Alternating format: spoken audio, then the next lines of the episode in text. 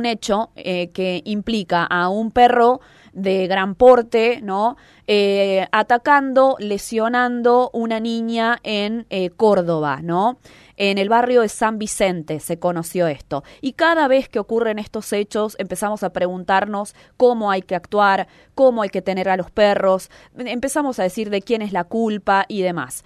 Vamos a hablar con especialistas porque nos atiende Soraya Lescano. Ella es educadora y adiestradora canina, tiene una especialidad en conductismo y psicología canina y preside la Asociación Civil de Adiestradores Caninos que tiene sede en nuestra ciudad. Soraya, ¿cómo estás? Fernanda te saluda. Buen día. Hola, buen día, Fernanda. Antes que nada, feliz día del periodista. Muchas gracias, muchas gracias, Soraya, muchas gracias y gracias por haber esperado esta nota que eh, la habíamos pautado para unos minutos antes. Bueno, em, yo pensaba, bueno, eh, ¿por qué siempre la noticia, y esto es un poco culpa nuestra, implica perros de raza, ¿viste? Siempre es el pitbull, el ovejero, eh, no sé, siempre son perros grandes, de gran porte. ¿Los perros que no son de raza, no están involucrados en estos hechos? ¿O sí? Eh, por supuesto que sí, Fernanda. Nosotros llamamos perros de gran porte a todos los perros mayores de 20 kilos, ¿sí? Para no estigmatizar razas. Claro. Porque un perro de 20 kilos sea mestizo o de una raza eh, catalogada amistosa como un golden, como un mm. labrador, mm. también causa daño en su mordida, ¿sí? Por el mismo peso que lleva la acción. Bien. Sí, lo que pasa es que, bueno, eh, debemos tener en claro que las razas fueron creadas para un fin específico, ¿sí? Tenemos ah. razas que son perros cazadores, perros que tienen una impronta de, cuidado, eh, como el Border Collie. Eh, entonces, cada raza fue creada para hacer una actividad y así lograr que se facilite la vida humana. Bien. El problema está en que no todos los perros son para todas las personas porque tienen necesidades básicas insatisfechas. Y cuando esto sucede, comienzan los, problemas de conducta. Claro. Y también está esto de que eh, nosotros queremos hacer del perro un hijo humano más o un hermano humano más. ¿Cómo, cómo vos ves eso? Y mira, yo sinceramente déjame utilizar una palabra bastante vulgar, pero que la gente está un poco loca. ¿sí? Ah, bien. Hoy está de moda el perro, ¿no? Como miembro de la familia, como mi perrijo, como este ese ser emocional, ese bastón emocional que necesito para sentirme bien yo. Ajá. Bien. Si se pone de moda, qué sé yo, no sé, una una una víbora, todos querríamos tener una víbora y le daríamos mucho amor y la víbora se convertiría en un ser bueno y predecible. Claro. No, son especies diferentes a las nuestras. ¿sí? Nosotros somos humanos, ellos son perros y tienen que ser tratados como tal. Este, este esquema de que, oh, lo tratan como perro, bueno, es muy antiguo, pero nuestros abuelos no tenían estos problemas de conducta en sus perros, ¿sí? El perro ocupaba un lugar en la familia fundamental podía ocupar ese lugar del perro guardián, del perro que cuidaba de los niños. Vos fíjate que hasta en películas, ¿sí? Está el perro junto con la banda de niños. Claro. Pero ese perro también tenía una comunicación, un vínculo con las personas mucho más sano que el de hoy. Tenemos dos graves problemas en la sociedad, la humanización del perro y la explotación de mercado.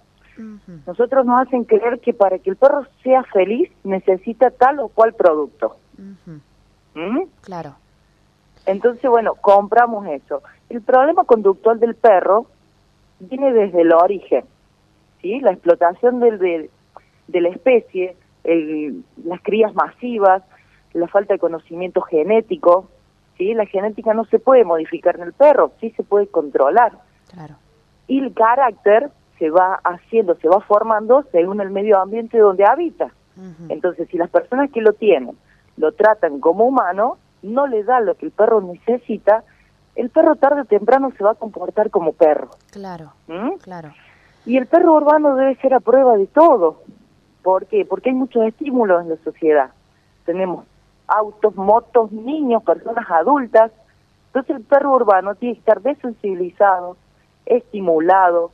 Tiene que saber convivir con todos esos estímulos que tiene alrededor. Exacto, para que no tengamos no tengamos problemas en el futuro. Claro. Porque si los perros, por ejemplo, nunca socializaron con niños, obviamente que lo que no conocen lo van a rechazar. Claro. y van a actuar como perros. Exacto. Y los hechos que vos ves, ¿son perros que ya están dentro de la familia, los que por ahí atacan, o perros que te encontrás en la calle y atacan a personas? ¿O esto no tiene nada que ver? No, los perros de la calle generalmente eh, van a accionar ante un estímulo. El perro corredor de motos, por ejemplo. Ajá. ¿sí? Los perros que hoy dicen comunitarios, que se empoderan del territorio y que nadie pase por ahí porque lo muerden. Pero generalmente los accidentes ocurren con el perro que convive con la familia. Claro, ¿sí? claro. Cuando, por ejemplo, el perro eh, no es tolerante con las incoherencias. ¿sí? Si el perro hoy lo dejaste subir a la cama y después nació tu hijo y lo querés sacar de la cama, ahí ya tenemos un problema. ¿Sí? Claro. Para la mejor convivencia del perro es tan simple pero que nadie lo ve. El perro es un ser que para él lo que hoy es sí siempre es sí y lo que hoy es no siempre es no. Bien. El perro no entiende que hoy me subo a la cama y mañana porque tengo las patas sucias no me dejan subir. Claro, claro. Perfecto. Eh, es una regla tan básica para la convivencia este hasta de las personas, ¿no? Un poco es como uno cría a sus hijos, lo que siempre sí es sí, lo que no es no, ¿no? Tenemos muchas coincidencias con el perro. Por ejemplo, en la familia eh, hay ámbitos que son comunes, como el comedor, la cocina, mm. pero yo no voy con toda mi familia al baño. Claro.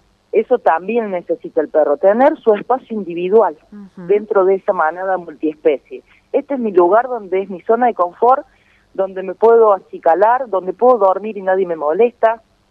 Ese orden tan simple que debe tener una familia multiespecie, se rompe todo. Claro. Porque las personas tienden a pensar en lo que el perro pensaría. ¿Me explico, sí, Claro, claro, absolutamente. Eh, quieren resolver los conflictos del perro según el humano. Claro, pensando como humano o creyendo que el perro piensa como humano.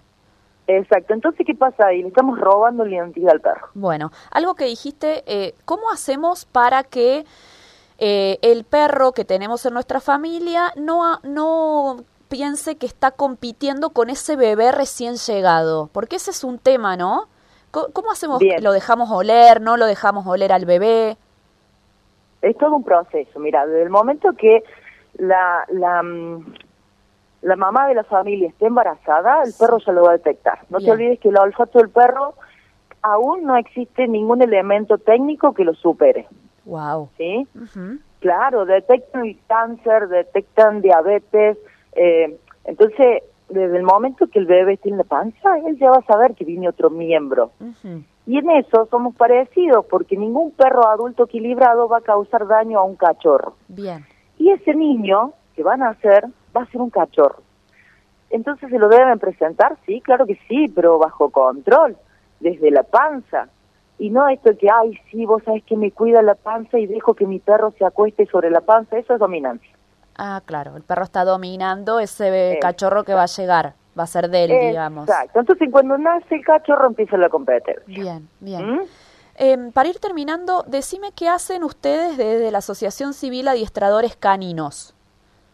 Sí, ¿qué hacemos? Curso educador canino dos veces al año, este, que dura tres meses y medio, donde vemos absolutamente eh, historia de, del perro, condicionamientos clásicos y operantes, técnica de adiestramiento, vínculo, comunicación, lenguaje canino, bastante amplio el curso, este, que yo lo recomiendo a todo el mundo. Bien. Porque no pasa nada si un perro grande, un perro chiquito, un perro reactivo o un perro miedoso.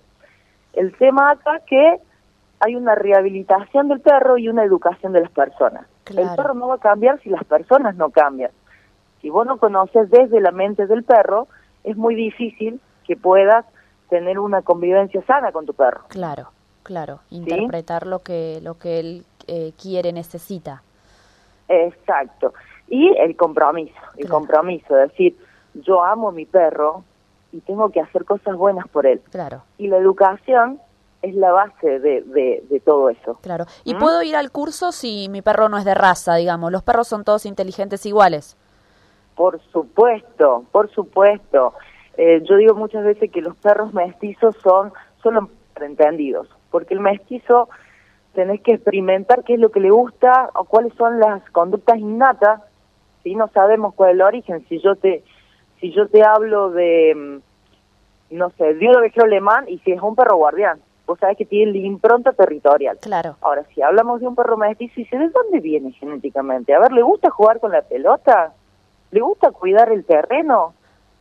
¿Sí? Claro, Es todo una- un desafío, es muy lindo trabajar con los mestizos. Bien, bien. Soraya, ¿y te preocupa vos como presidenta de esta asociación y ciudadana de Río Cuarto la presencia de perros sueltos en la calle o está bastante controlado ese tema en la ciudad?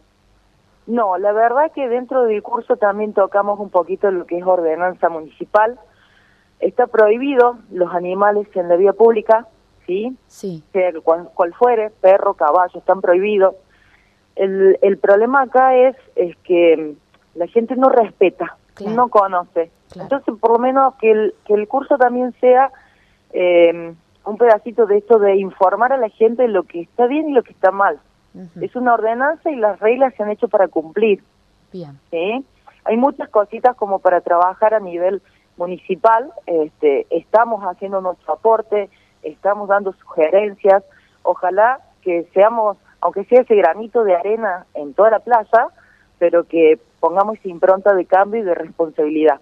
Porque hacemos esto porque amamos nuestros perros, Claro. los queremos y tenemos que hacer cosas buenas para ellos.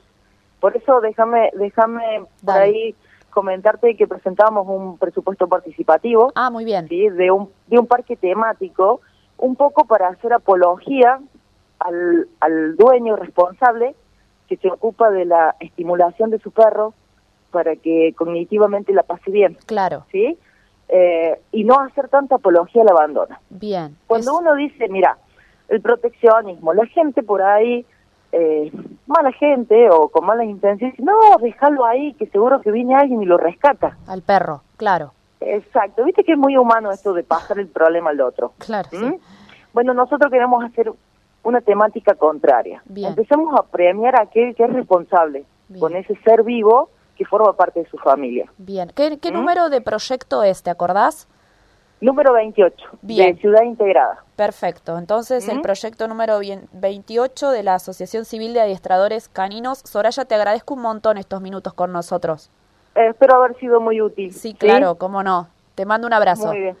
Gracias, Que Fernanda. tengas que un pasen buen día. día. Adiós. Soraya Lescano, educadora y adiestradora canina, tiene una especialidad en conductismo y psicología canina, preside AACAN, así los podés buscar en redes sociales también, la Asociación Civil de Adiestradores Caninos que se ocupan de, eh, bueno, cuidar a los perros y eh, educar a los humanos, ¿no? Para que podamos tener perros de manera responsable.